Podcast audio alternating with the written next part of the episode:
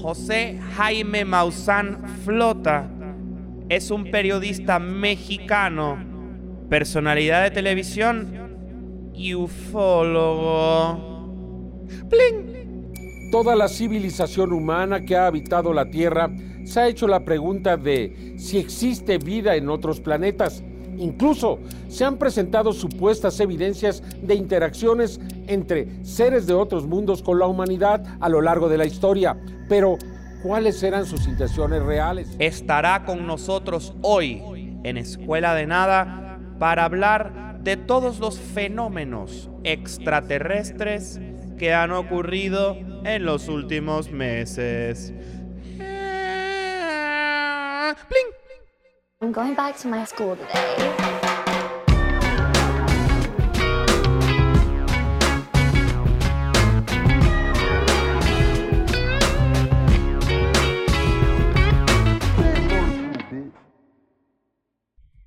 Bienvenidos a un nuevo episodio de Escuela de Nada. Hoy tenemos un episodio muy especial. Es un episodio que en el que vamos a aprender mucho. Hay- Es uno de esos episodios donde hoy tenemos un gran invitado. Ya les voy a, a- a dar como co- los detalles de quién tenemos hoy aquí en Escuela de Nada.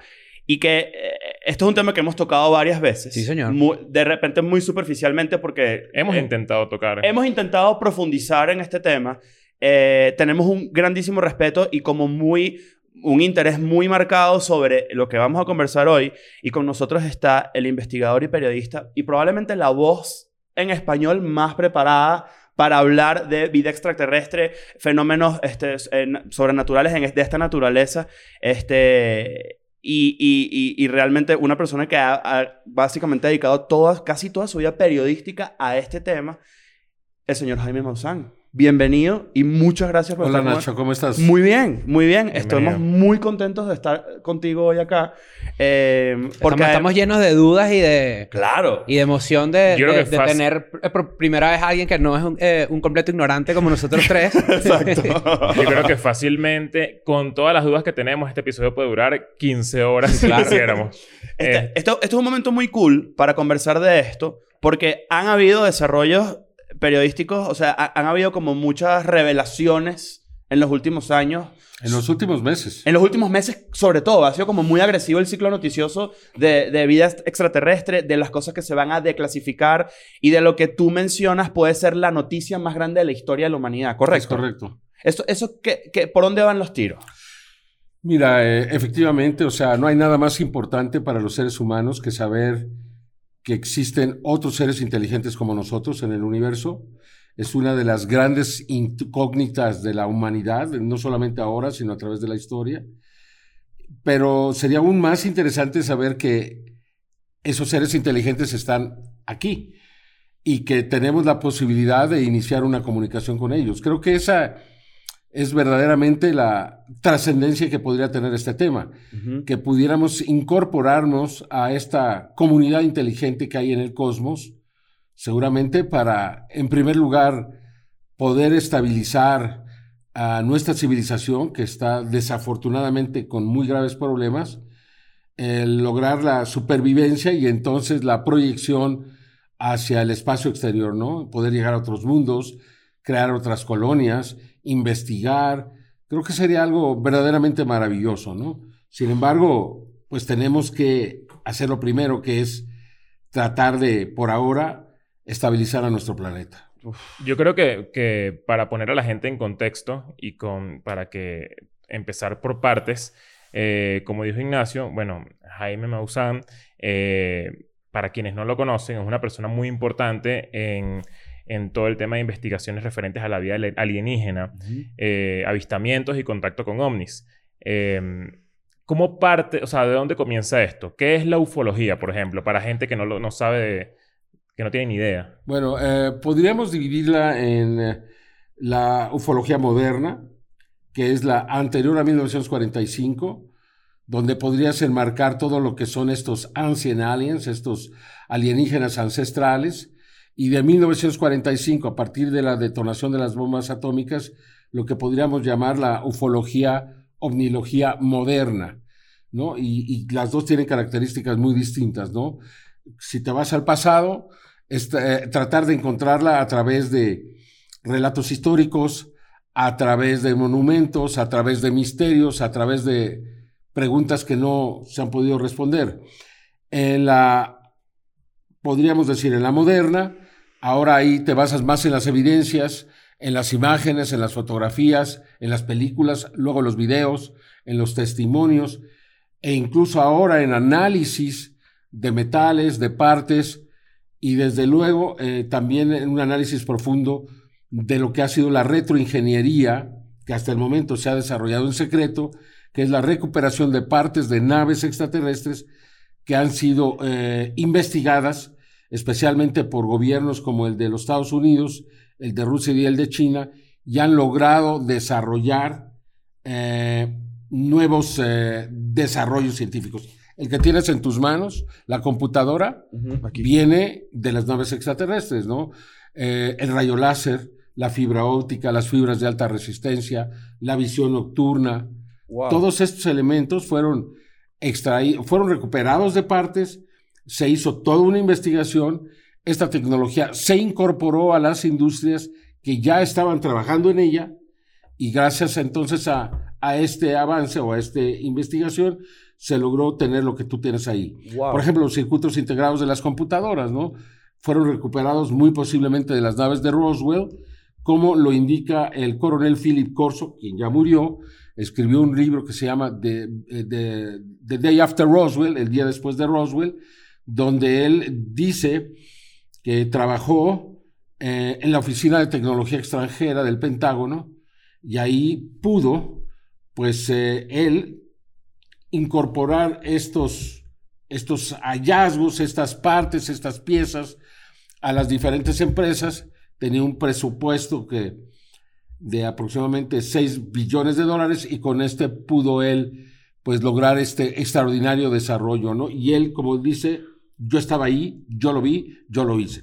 Él estuvo en esta oficina de 1958 a 63, cuando se marca uno de los saltos más importantes en el desarrollo científico de la humanidad. Y, y esto, esto se hace, por supuesto, un poco bajo cuerdas, ¿no? O sea, ¿en el qué sentido? Sí, claro. la- los gobiernos le, Claro. le- le facilitan estas tecnologías a las Y empresas. también estamos hablando de la época, por lo menos de 50, 60, en donde de repente se comenzaba esta especie de guerra fría Claro, y, y, y, pues Claro. carrera espacial. totalmente. Y, y O sea, justo... hay que contextualizar Sí, desde claro. luego. Y justamente ayer, eh, porque ahorita vamos a hablar del tema de lo que está pasando ahorita. Ujú. Sí, lo Ayer- más interesante. Exacto. Ayer estaba escuchando, ayer estaba escuchando a Tucker Carlson, que es el de Fox News, Sí, claro.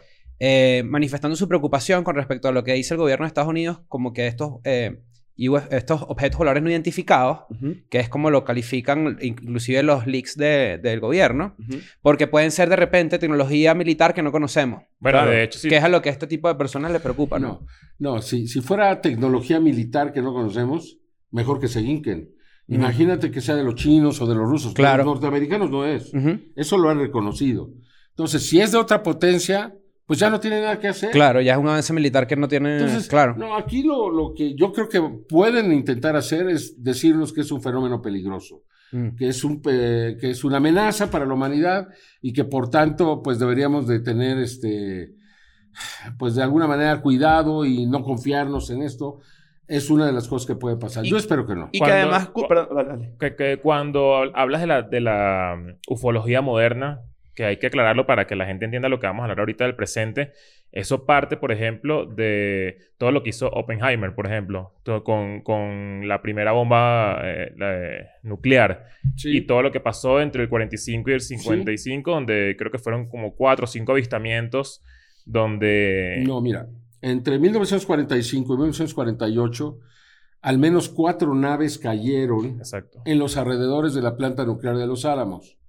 La primera fue en San Antonio, Nuevo México, un caso que apenas hoy se está conociendo. Yo tuve la suerte, la oportunidad, una compañera investigadora, Paola Harris, me habló de este caso hace ocho o nueve años, que había encontrado a los dos testigos, que eran curiosamente dos niños mexicanos o de ascendencia mexicana, que vivían en San Antonio, Nuevo México, en 1945 y que ellos el 16 de agosto de ese año vieron caer una nave.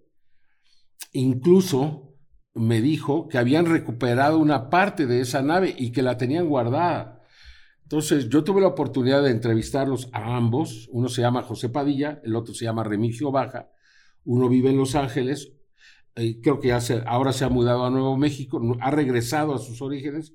Y el otro se llamaba Remigio, eh, conocido como Reme Vaca, y él vivía en, eh, en- muy cerca de la ciudad de Seattle, en eh, el estado de Washington, eh, donde los entrevisté a ambos y confirmé por separado que la historia era absolutamente auténtica. Ese es el primer caso. Cae el objeto apenas a eh, 10 o 15 millas del lugar donde se detonó la bomba. Y además, apenas un mes después. Luego, caen dos naves en Roswell, Nuevo México. Siempre se habla de una, fueron dos. Y es la primera bomba nuclear, ¿no? La primera la que se... primera que se... Exacto. Sí, la del... que fue en julio... Del no sé, 45. 15 de julio, algo así, ¿no? De 1945. Luego eh, viene eh, el caso de Roswell, se habla siempre de una nave, fueron dos, una se hizo pedazos, pero la otra fue recuperada intacta. Y luego, en tercer lugar, es el caso de Aztec en Nuevo México del 25 de marzo de 1948. Entonces, dice uno, ¿por qué tantos casos, todos alrededor de la planta nuclear de Los Álamos?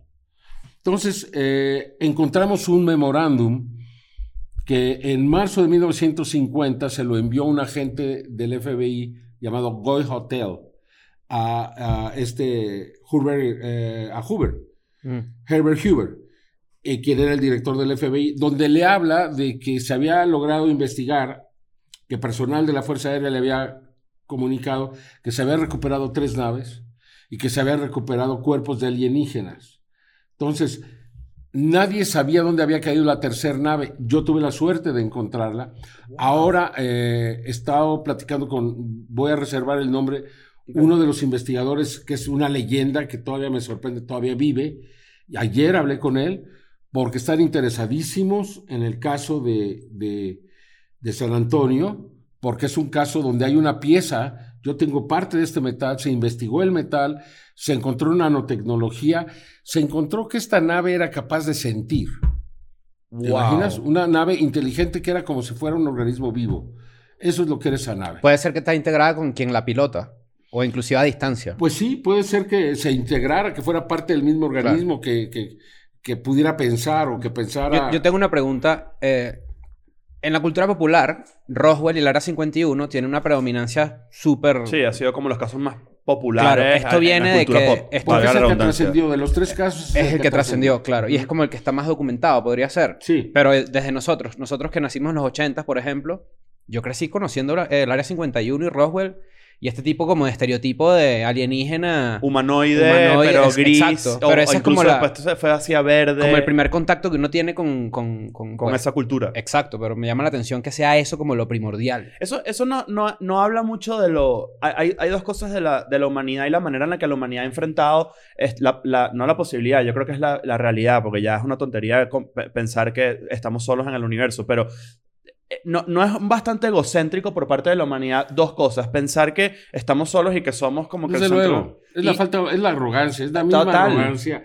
que nos hacía pensar que, que el, el sol daba vueltas alrededor de la Mm, Tierra. tal ¿no? cual. Es esa, esa misma arrogancia. Es lo mismo, estamos en el siglo XVII todavía. Y pensar, y pensar que, la- que los alienígenas tienen formas humanoides no cae también en la misma categoría. No, o si no, son un poco... No, es una forma que ha demostrado a través del universo eh, ser la más funcional. Entonces, prácticamente en todos los desarrollos evolutivos de los diferentes mundos, eh, sería bastante aceptable o lógico pensar que la forma más eh, exitosa es la que nosotros tenemos. Exacto. Y por eso se da en otros lugares, pero siempre respondiendo a las diferentes características del sitio donde esto evoluciona. Nada más quisiera antes de terminar o ir a otro tema, concluir lo que les estaba diciendo Claro. respecto al caso de Goy Hotel, porque ahí se dijo en ese memorándum que estas naves habían caído debido a los radares. Entonces pudimos investigar que en esos tiempos, entre 1945 y 48, se utilizaban radares de microondas. Y estos radares de microondas eran portátiles, se movían en jeeps y estaban ahí no para derribar naves extraterrestres, sino porque era el último desarrollo para tratar de captar aviones que pudiesen venir de la Unión Soviética a detonar la planta nuclear de los Álamos. Tenían verdadera paranoia. Entonces, estos radares fueron los que derribaron de manera accidental las naves. ¿no? Y eso fue un, es un descubrimiento muy importante que logramos confirmar con, incluso hice un, un especial para History Channel que se llama Los ovnis de los Álamos, Mm. O donde sea, las- presentamos sí. toda esta investigación. Las ondas microondas, entonces, basado en, en- en estos, en estos hechos, son capaces, capaz en ese momento, ahorita, Sí. claro, la tecnología cambió Sí. mucho, de derribar entonces una nave espacial Sí, no identificada. totalmente. ¡Wow! Pero ¿sabes qué pasa? También que en la historia como que se- eh, durante los últimos 50 años no solamente ha ocurrido eso de eh, dentro de, de los Álamos o Roswell, o Roswell, etcétera, sino que, por ejemplo, está la espiral del anómala donde en Noruega o en, Ru- en Rusia, en, Sí. ¿Cuál? ¿La, la el, del cielo? el- el del cielo. Sí, bueno, que es otra por-. Esa te la cuento ahorita que es muy importante. Muy importante. Pero también viene como a raíz de unas pruebas mi- eh, militares, Militares, claro. Es siempre Eh, como una correcto. relación Mira, entre... mira, déjame, te cuento, porque sí, estamos, estás tocando un- uno de los más importantes que hay en este momento. Una nave enorme, con forma de tetraedro, piramidal, se posó sobre el Kremlin el 9 de diciembre del el 2009. La misma madrugada que estaban eh, disparando un cohete Bulava hacia el espacio. Estos cohetes puede- tienen la capacidad de llevar seis bombas nucleares al espacio. Bueno, no al espacio, sacarlos Mm. para volverlos a meter y Claro. detonarlos donde quieran. Entonces, el cohete falló y de una manera extraordinaria hizo una espiral en el cielo verdaderamente impresionante. La, eh, la- la llamada espiral de Noruega. Ustedes la pueden buscar en internet y, y la- y van a encontrar que es una maravilla, o sea, todo el cielo con una espiral perfecta, preciosa. Exactamente nueve años y nueve días después, el 18, el 19, del 18 al 19 de diciembre del 2018, la misma nave estuvo una hora sobre el Pentágono. Ah, cuando Trump eh, anunció... Cuando el- Trump claro. firmó el memorándum para crear the US Space Combat Command. Claro. Entonces, Space Force. ¿A dónde nos lleva todo esto? Nos lleva a que nos están tratando de advertir que no podemos utilizar el espacio exterior para fines bélicos. O sea, el espacio exterior no pertenece a los seres humanos. Es un espacio común en el cual se mueven y habitan y conviven innumerables inteligencias. Entonces nosotros estamos violando una ley fundamental de la inteligencia cósmica al tratar de llevar, aunque sea cerca de nuestro planeta, nuestras armas, nuestra tecnología militar al espacio exterior. Creo que por esto, esta semana un, un- un piloto de la Fuerza Aérea de los Estados Unidos le dijo a 60 Minutes. Que había visto ovnis durante dos años seguidos, todos los días. Todos los días. Todos los días. ¿Por qué? ¿Y por qué se están acercando tanto especialmente a los aviones de combate, a las naves de combate? No solamente en Estados Unidos, en Rusia, en China, etcétera. ¿Por qué? Porque están realmente tratando de incidir o de hacer eh, muy clara su presencia ante el desarrollo bélico que está teniendo la humanidad. Entonces, por eso esto los lleva. O sea, cuando tú tienes avistamientos todos los días por dos años, se lo tienes que decir a la gente, porque ya no controlas el fenómeno, porque cualquier día va a bajar, un día se va a estrellar una nave aquí en- en- a la mitad de tu calle, un día puede pasar lo que sea, o sea, los accidentes pasan, o pueden hacer una acción deliberada para este, bajar en algún lugar, mostrarse de alguna forma Y manifestar su y existencia. imagínate Claro. que lo hagan antes de ser reconocidos como tal. Eh, perdería toda la credibilidad los gobiernos. los gobiernos Claro. del mundo. Entonces, aquí hay una carrera contra el tiempo. Aquí hay una carrera en que se tiene que reconocer el fenómeno antes de que el fenómeno se manifieste. Yo creo que es algo que ya entendieron.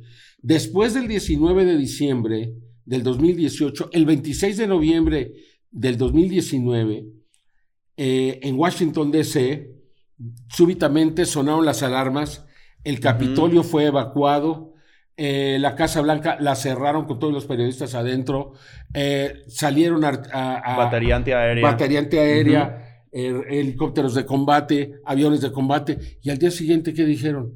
Perdón, creemos que eran unas aves.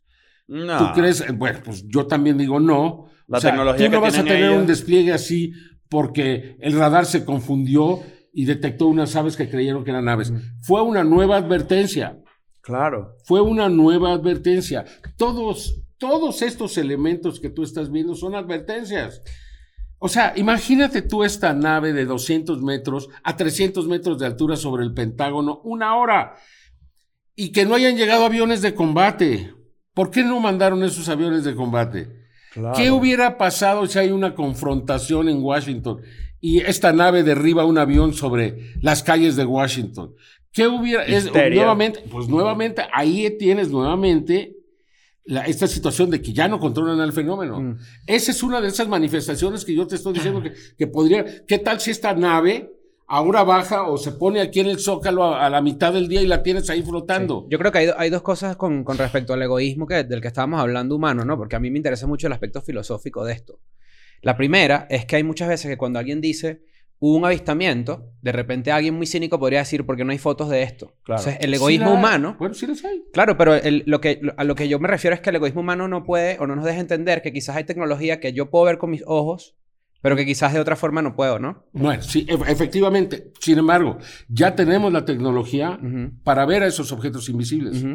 Con la, la tecnología infrarroja, con el- la tecnología FLIR, con la tecnología de visión nocturna, ya los puedes ver. Nosotros Claro. tenemos, hemos grabado a múltiples objetos que no se ven con los ojos, Claro. pero se ven con Exacto, los lo equipos. contrario. Y la otra segunda parte, que creo que, que es la parte que, que más me interesa a mí de esto, es el primer contacto que tendríamos nosotros con una civilización Exacto. Distinta a la nuestra. Porque los seres humanos lo que conocemos es la colonización.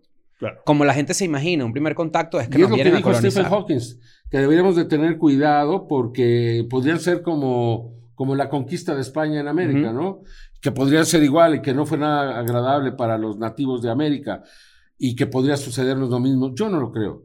Yo, y no es que sea naif, yo no creo que estas inteligencias van a llegar a este pequeño mundo que está en un rincón de nuestra galaxia simplemente para, para venirnos a dominar, Claro. para venirnos a destruir, para llevarse el agua, porque todo esto lo han dicho para llevarse el oro, para llevarse el uranio, para llevarse el litio, para llevarse algún elemento que está aquí. Para para, para sacar nuestras genes y entonces refrescar su sangre.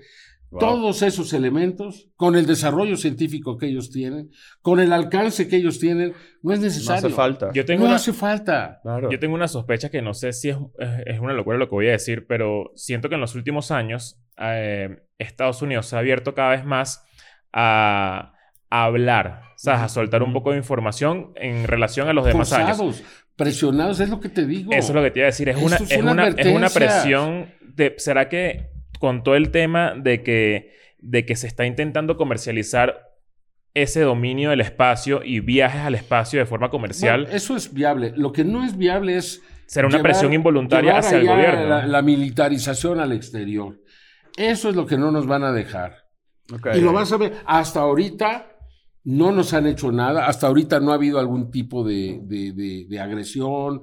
Se puede o- decir que son policías de frontera, básicamente. Sí, son O sea, que te digan, no policías puede- de conciencia. Exacto. Y mira, porque aquí, ¿qué es lo que va a pasar en los próximos 30, 45 días?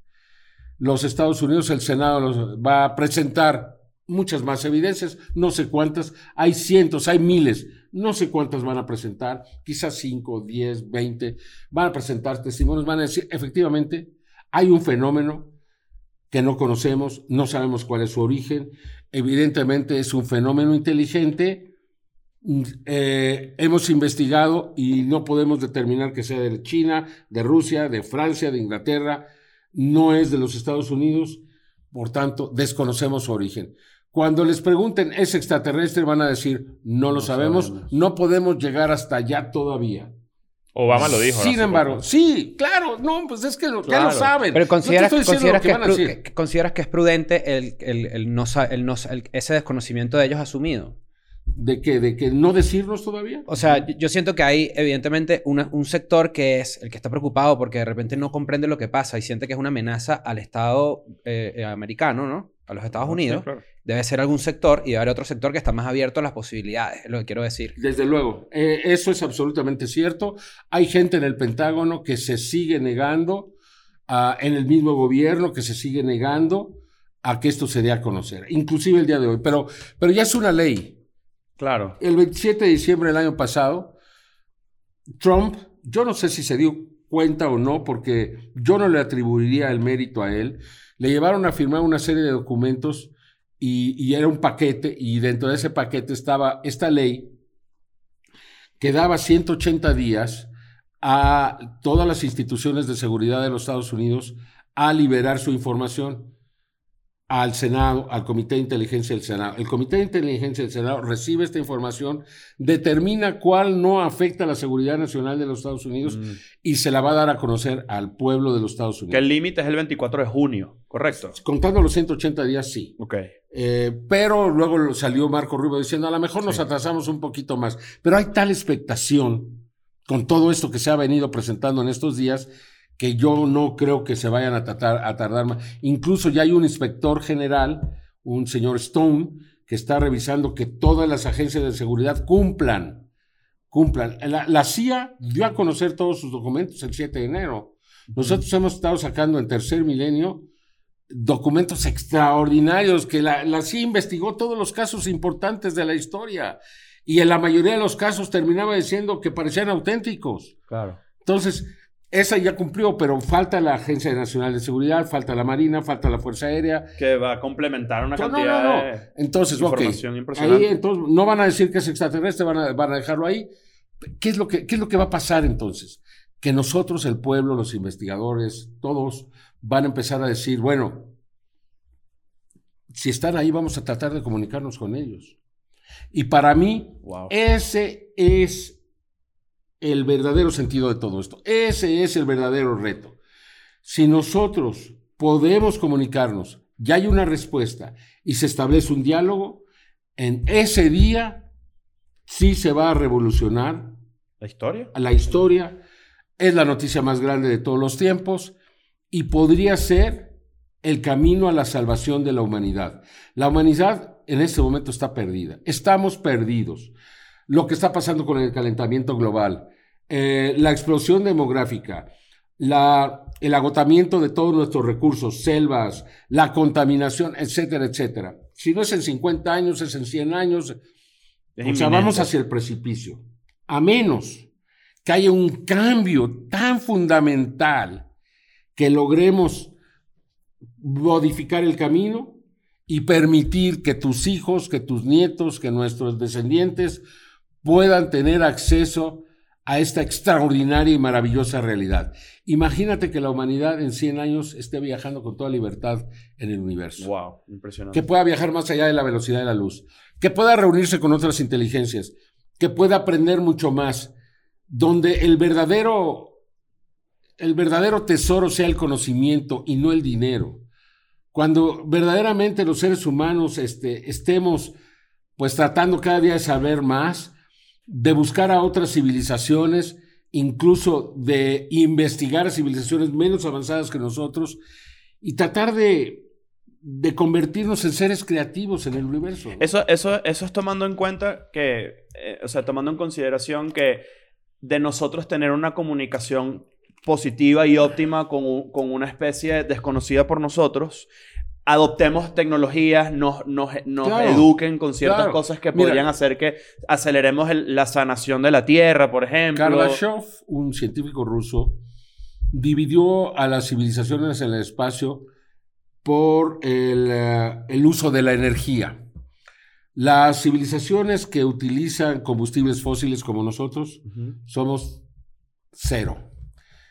Los que son uno son ya civilizaciones que son capaces de utilizar solamente energías limpias, que no contaminan su mundo, eh, civilizaciones que se han estabilizado en términos de riqueza y de pobreza, civilizaciones que ya no agreden a su medio ambiente, civilizaciones que eh, pues de alguna manera están estable y avanzando. Una civilización tipo 2 es una civilización que no solamente ya lo, ha logrado el, el manejo de la energía de manera sustentable, sino que es capaz de obtener toda la energía de su sol, de su estrella. Imagínate que pudiéramos obtener toda la energía de la- del sol. ¿Qué es lo que podríamos hacer con ella? Porque ese es, el verdadero tesoro es la energía, no, nuevamente no es ni el petróleo ni el dinero, es la energía. Y una civilización tipo 3 es capaz de obtener energía incluso de los hoyos negros, de, de- de toda su galaxia, Mm. ¿no? Entonces, imagínate esos grados y esos avances, ¿no? Entonces, eso es lo que el ser humano puede llegar a tener. Y aprender. Falta claro. mucho para ser civilización 3 también, o civilización 2, incluso para uno. civilización 1. Pero si logramos salvar este momento, si logramos evitar que con- si continuemos como está planteado para el 2050, no usar más combustibles fósiles, habremos dado un paso importantísimo en este desarrollo y entonces es posible que los seres humanos podamos alcanzar la permanencia en el espacio. E- Ese es lo que se está jugando ahorita. Por eso para mí esta es la noticia más importante de la historia. No hay nada más importante que esto, sin importar qué. Claro, es un cambio de paradigma muy grande, ¿no? Claro, pero por Pero- completo. El, el mayor. Totalmente el mayor, deseable. claro. Es lo deseable, es lo realmente... Conveniente. Sí, yo sé que ustedes nos ven muchos chavos. Esto es lo más extraordinario que podría pasarles. Mm. Veríamos un mundo distinto, empezaríamos a solucionar todos nuestros problemas. Yo tengo un programa de noticias donde presentamos todos los días la- noticias del medio ambiente y los grandes avances y lo que está pasando. Y hemos encontrado que, ah, yo en lo personal he encontrado que hay un cambio, que, que están pasando muchas cosas. Mira, lo que pasó con Israel y Palestina, Nunca el mundo se había interesado tanto en este conflicto. Nunca había habido tanta presión hacia Israel o hacia los propios, Ha- hacia Hamas, en los palestinos, para detener el conflicto. Eso para mí, más que cualquier otra cosa, es extraordinario. O sea, hay, hay, hay un cambio, veo esperanzas, veo, veo que las cosas están pasando, porque también podemos deprimirnos y decir, nada está pasando, vamos al precipicio, nos vamos a acabar, que es muy probable. Que también, pero Sí. exacto, pero también hay mucho interés en que las cosas cambio, salgan bien. están ustedes, están aquí con su escuela de nada, tratando de educar, de aprender y de educar. Eso es lo que tenemos que hacer todos. Claro. Cada Jaime, quien poner su, su- su pequeño grano de arena. Tú que ¿no? tienes años haciendo esto, eh, no, no has sentido que, bueno, ya son 20, 25 años de las redes sociales y obviamente siempre hay un, en esta época hay un feedback más directo al Sí, trabajo claro. de uno. Claro. ¿Tú no te has sentido incomprendido? Ya que tienes feedback tan directo en comparación a la televisión de los 90 donde no tenías feedback de nada. Mira, realmente no le. Yo he seguido. Aprendí a trabajar solo, bueno, con mis colaboradores, con mi equipo, Claro. Ir sobre un objetivo, sin importarme los ataques, sin importar nada. Sigo siendo igual. O sea, realmente sí volteo a ver a las redes sociales un poco, pero no es lo que me determina. Porque también ahí en las redes sociales hay, hay demasiada basura, hay demasiadas cosas feas. Sí hay mucho, hay muchas eh, personas que te impulsan a seguir y todo. Y es muy, muy enriquecedor. Sin embargo, mi objetivo es educar a la humanidad para aceptar esta posibilidad del contacto. O sea, lo que está por ocurrir en un, en un mes es una de mis metas de vida. Que esto se aceptara como una realidad, que se acepte que no estamos solos.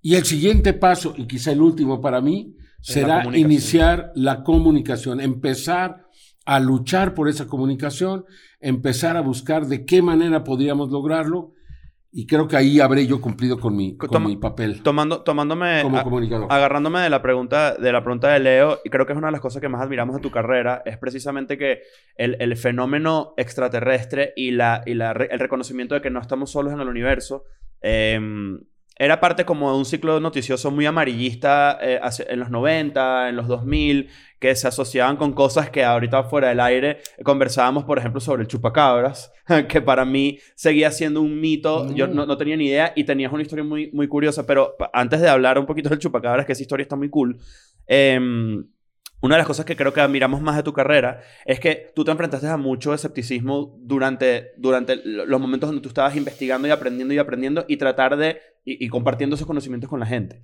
Eh, y que eventualmente la historia se volteó y está no solo, ya te dio la razón, honestamente, pero están a punto de ocurrir un par de eventos que no solamente te, te van a dar la razón, sino que te van a poner en un lugar a nuestro criterio histórico. O sea, de verdad que es muy admirable y es muy cool ver cómo una persona llevó adelante su bandera independientemente de las burlas, las estupideces que se puede poner la gente, que, más, que, que, aparte de ser gente ignorante también era miedo. Yo creo que hay mucho miedo Sí, el por medio. es una salida Claro. fácil. Es una salida fácil Sí. porque está difícil. Y, y- y basándome en esa pregunta, a, a mí me gustaría eh, saber cuál es tu, cuál es tu expectativa de la reacción de la humanidad ante esta noticia. ¿Cómo crees que se tome la mayoría del mundo esto? Mira, al principio se va a decir que efectivamente, ya se ha dicho en los últimos meses, esta semana, ya se ha dicho que están ahí, ya se dijo. O sea, lo que se va a decir en un mes, ya, nada más se va a confirmar una vez más.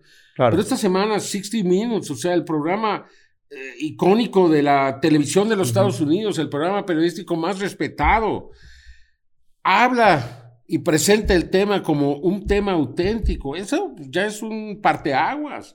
Entonces, ya se dijo, lo que se va a decir en un mes, que están aquí, que no se sabe de dónde vienen, que no se sabe qué son, que no se han podido identificar de ningún país y que, y que ahí están, y que no se sabe cuáles son sus, sus objetivos, eh, no se sabe si son peligrosos, no hemos tenido ninguna, ningún tipo de incidente.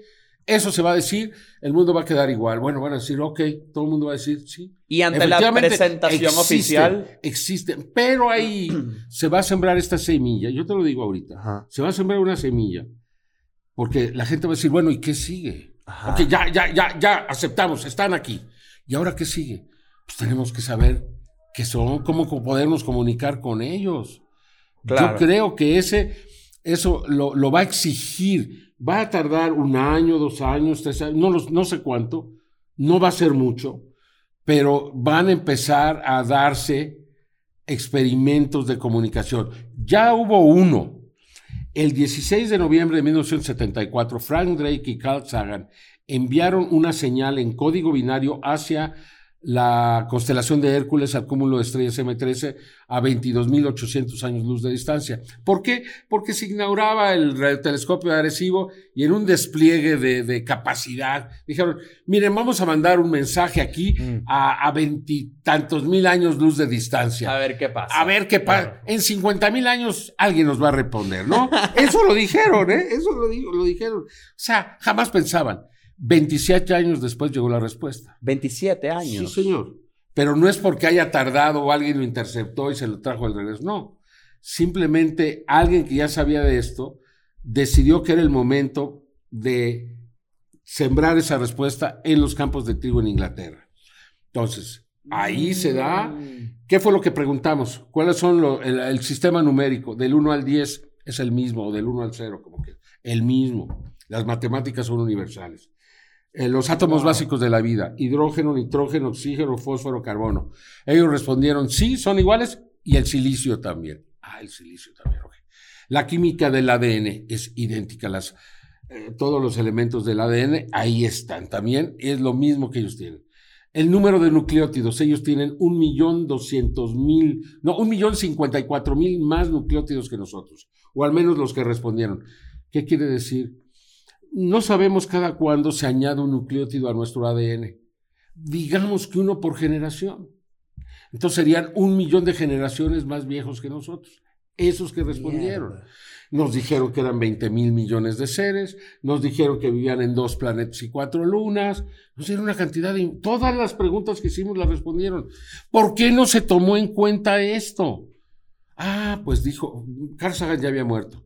Eh, dijo Frank Drake, es que tendrían que haber respondido al radiotelescopio de Arecibo. Mm. Entonces, como no fue ahí, yo no lo voy a tomar en cuenta. Que se cayó hace poco, ¿no? El- o sea, hubo un accidente Sí, en sí, ese sí, telescopio, sí, sí, ¿no? Y eso no- tiene relación con lo, como, eh, los crop circles. eh, eh, Sí, sí.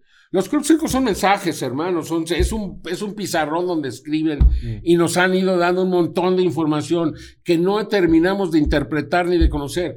Deberíamos de poner todas las figuras, este gran rompecabezas y entender este gran mensaje que nos han dado ¿Tú durante has tenido tanto experiencias tiempo. en- con crop circles? Yo sí. Bueno, yo no lo he visto cuando se hace uno, pero he estado ahí eh, una noche y a la mañana siguiente ahí está. Y lo ves y dices, yo, todos los que dicen, no, los hicieron unos cuates. Por favor, hagan uno. Hagan uno en la noche. Hagan uno en un medio de una tormenta, en medio de la lluvia. Hagan uno. Y entonces platicamos. Mm. Porque es virtualmente imposible. Oye, que se han hecho, sí. Se tardan una semana, utilizan grúas, utilizan GPS, Mm. utilizan aviones. Cosa que dejaría en evidencia que está pasando. O sea, no, no, rápidamente o sea, alguien lo o viera. sea, como que, ah, hacerlo en la noche uno. y sin luz, una figura Difícil. compleja, a ver quién. Yo he estado en figuras donde yo estaba una noche que cayó una tormenta, en serio, en serio. Y esa noche o esa mañana, al día siguiente, apareció una figura, por cierto, con forma maya, impresionante y muy grande. Yo estaba, ni modo que en medio de la, tor- de la tormenta haya gente allí, querían aplastarla. Por favor, hombre, por favor. Es como Ya- los, ge- los, geogli- Quitemos- los geoglifos. es que ¿no? mira, mientras no se reconoce, ahora que se va a reconocer el fenómeno, yo te aseguro que los crop circles van a, van a entrar en una nueva etapa. Vamos a revisar nuevamente qué nos han dicho ahí. Es el tipo de cosas que pueden empezar a pasar a partir de Se esto. empiezan a revisitar Van a casos. desempolvar- Dime, lo que se hizo con los que- es lo mismo que se hacía con los ovnis. Ah, son, es Venus. Ah, no, es este, es un dron. Ahora solo, todo es dron, ¿no? Ah, no, este era un avión. E- Era swamp gas, le llamaban los. Gas de- gases del pantano. ¿Cómo Un- gases del un- pantano? ¿Cómo se llama? Eh, bueno, de ahí viene la banda, un Foo Fighter. Que, Bueno, que- Foo Fighter eran en la Segunda Guerra que se les ponían avistamientos de sí, luces, se les ponían a los pilotos de combate y, y esas esferas siguen apareciendo por todas partes. Yo las tengo grabadas de todas las formas, o sea, la cantidad de evidencias que yo tengo es impresionante, hermano. Y hablando de bandas, eh, hay que mencionar que a Tom DeLonge, ¿no? Ah, Sí. Exacto. Eh, Tom eh, DeLonge, el que- eh, Nosotros somos muy fanáticos de la de Blink 182, que era la banda de- por hecho. Y Es Tom, una, es una básicamente. banda de rock de, Sí, de sí, los lo 90. sé, ¿no? Pues este, Tom Dillon la hecho- iniciativa, Sí, señor. Ajá. consiguió el contacto, eh, le abrieron las puertas. Me parece, me, fue muy extraño para mí que a un rockero le dieran la información que no le dieron a ningún investigador. Es que él hizo un equipo de gente Sí. que de, de no, pero eso vino después. Primero él se comunicó, le recibieron por alguna razón. Ah, su influencia como rockero. Había un fanático de. Blink ahí. Claro. A lo mejor algún fanático, algo, le abrieron las puertas y a partir de ahí, un tipo inteligente eh, entró en contacto con Luis Elizondo, que era el encargado de realizar la investigación por parte del Pentágono, y ahí, este, de alguna manera, logró convencer a Elizondo que se saliera, que investigara con él, y entonces jalaron a mucha gente muy importante Mm. de la inteligencia y de otras partes, y formaron un equipo, To The Stars Academy, que, que- que gracias a ellos, pues mucho de lo que está pasando ahora es por ellos, ¿no? Y ahora hay otro personaje, Jeremy Corbell, que ha venido, eh, que ahora es el que ha recibido las últimas evidencias y las ha venido publicando. Es decir, se ve que el pe- utiliza a, a personas que no están muy, ¿qué te voy a decir? Expuestas. Muy, eh, expuestas, desacreditadas, controversiales, ¿no? Y gente muy limpia, muy joven, muy que está empezando y les están dando a ellos las pruebas. Pero bueno, esto ya va a cambiar a partir del próximo mes, que después de eso seguramente nos volveremos a ver, porque van a querer saber más, porque esto es verdaderamente... Prométenos que vienes a hablar de lo sí, que desde se luego, anuncia. desde luego, pero yo quiero decirles una cosa antes de Claro. que terminemos todo esto. Disfrútenlo. Yo estoy muy emocionado, honestamente. Disfrútenlo, está de la fregada, ¿no? La pandemia, este, la, la- la cuarentena, las muertes, el peligro, que va a regresar, que no va a regresar, que el mundo está en guerra, que no hay esto, que no hay lo. Hay mil razones por las cuales estar deprimido. Sin embargo, hay una que debe darnos mucha alegría, que es esta. Porque se está abriendo la puerta. O sea, alguien ha estado tocando.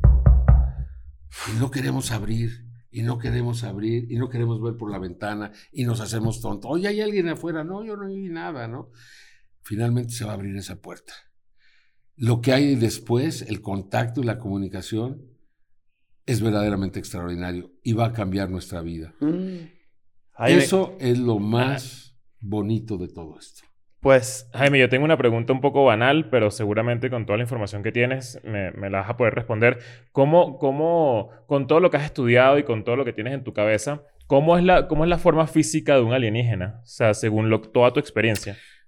Yo, o sea, los testimonios que hemos recibido son de, hay seres iguales a nosotros, hay seres pequeños con gran cabeza de un metro, un metro veinte. ¿Por qué serían así? Porque es la forma más fácil de viajar en el espacio. Los seres pequeños tienen muchas ventajas. en una nave espacial, en la manera de moverse, de hacer, de, etcétera. Tienen muchísimas ventajas. A lo mejor son seres creados en laboratorio, yo no lo dudaría nada.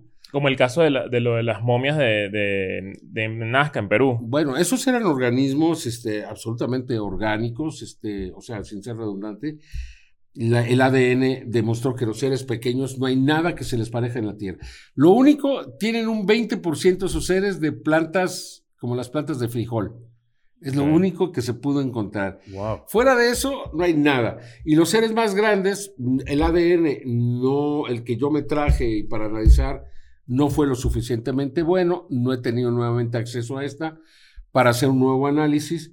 Pero yo vi los dedos, yo no se los puse ahí porque inmediatamente me acusaron los antropólogos y arqueólogos de, De poner de los poner- dedos. Sí, que yo había ido a un taller de Nazca y que le había cortado el dedo meñique Y le quedaron se lo había puesto acá Mm. y que le había puesto el otro y que los había acomodado para hacer estos dedos, ¿no? O sea, Ridículo. ¿qué Para, que la gente entienda, eh, las momias de Nazca fueron un descubrimiento eh, Sí, en, Perú. Eh, cinco momias, cinco momias. Fueron cinco, cuatro momias. No, fueron más. No sabemos ni siquiera cuántas fueron. Pero había Un una que estaba como, grande como una y sentada. luego salió otra que desapareció. Yo no tuve acceso a la segunda. Se dice que la vendieron a Rusia. Desafortunadamente, muchas de estas momias las han vendido. Hay muchas más. Hay muchas más. O sea, este ha sido muy, muy triste. La historia debe hacer pagar a estos personajes que- Claro. que, fueron pa- capaces de vender y de Mm, Claro. comercializar esto que pertenecía a la humanidad. El caso es real, es lo que les puedo decir. No tengo la menor duda. Y antes de acabar, vamos a hablar de chupacabras. Por favor. Yes. ¿Mm? Me muero por Antes yo iba a decir que la Nacho peruana dijo, un venezolano. Esa es una jalada, ¿verdad? y le dije, no, no era una jalada. ¿Cómo no era una jalada? Pues no. Yo investigué un caso el 5 de mayo de 1996, o 3 de mayo de 1996. Eh, cerca de Puebla hubo un ataque de chupacabras. Entonces fui y había atacado a tres ovejas.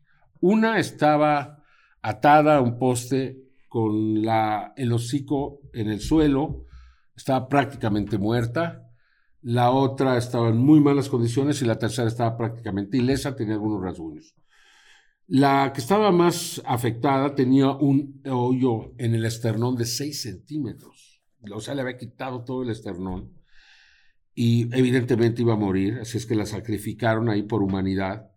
Y lo más extraordinario es que no tenía sangre. Ni una gota de sangre. Ni una gota de sangre. Yo lo vi. Yo entrevisté a la doctora. No me lo pudo explicar. Yo no me lo puedo explicar.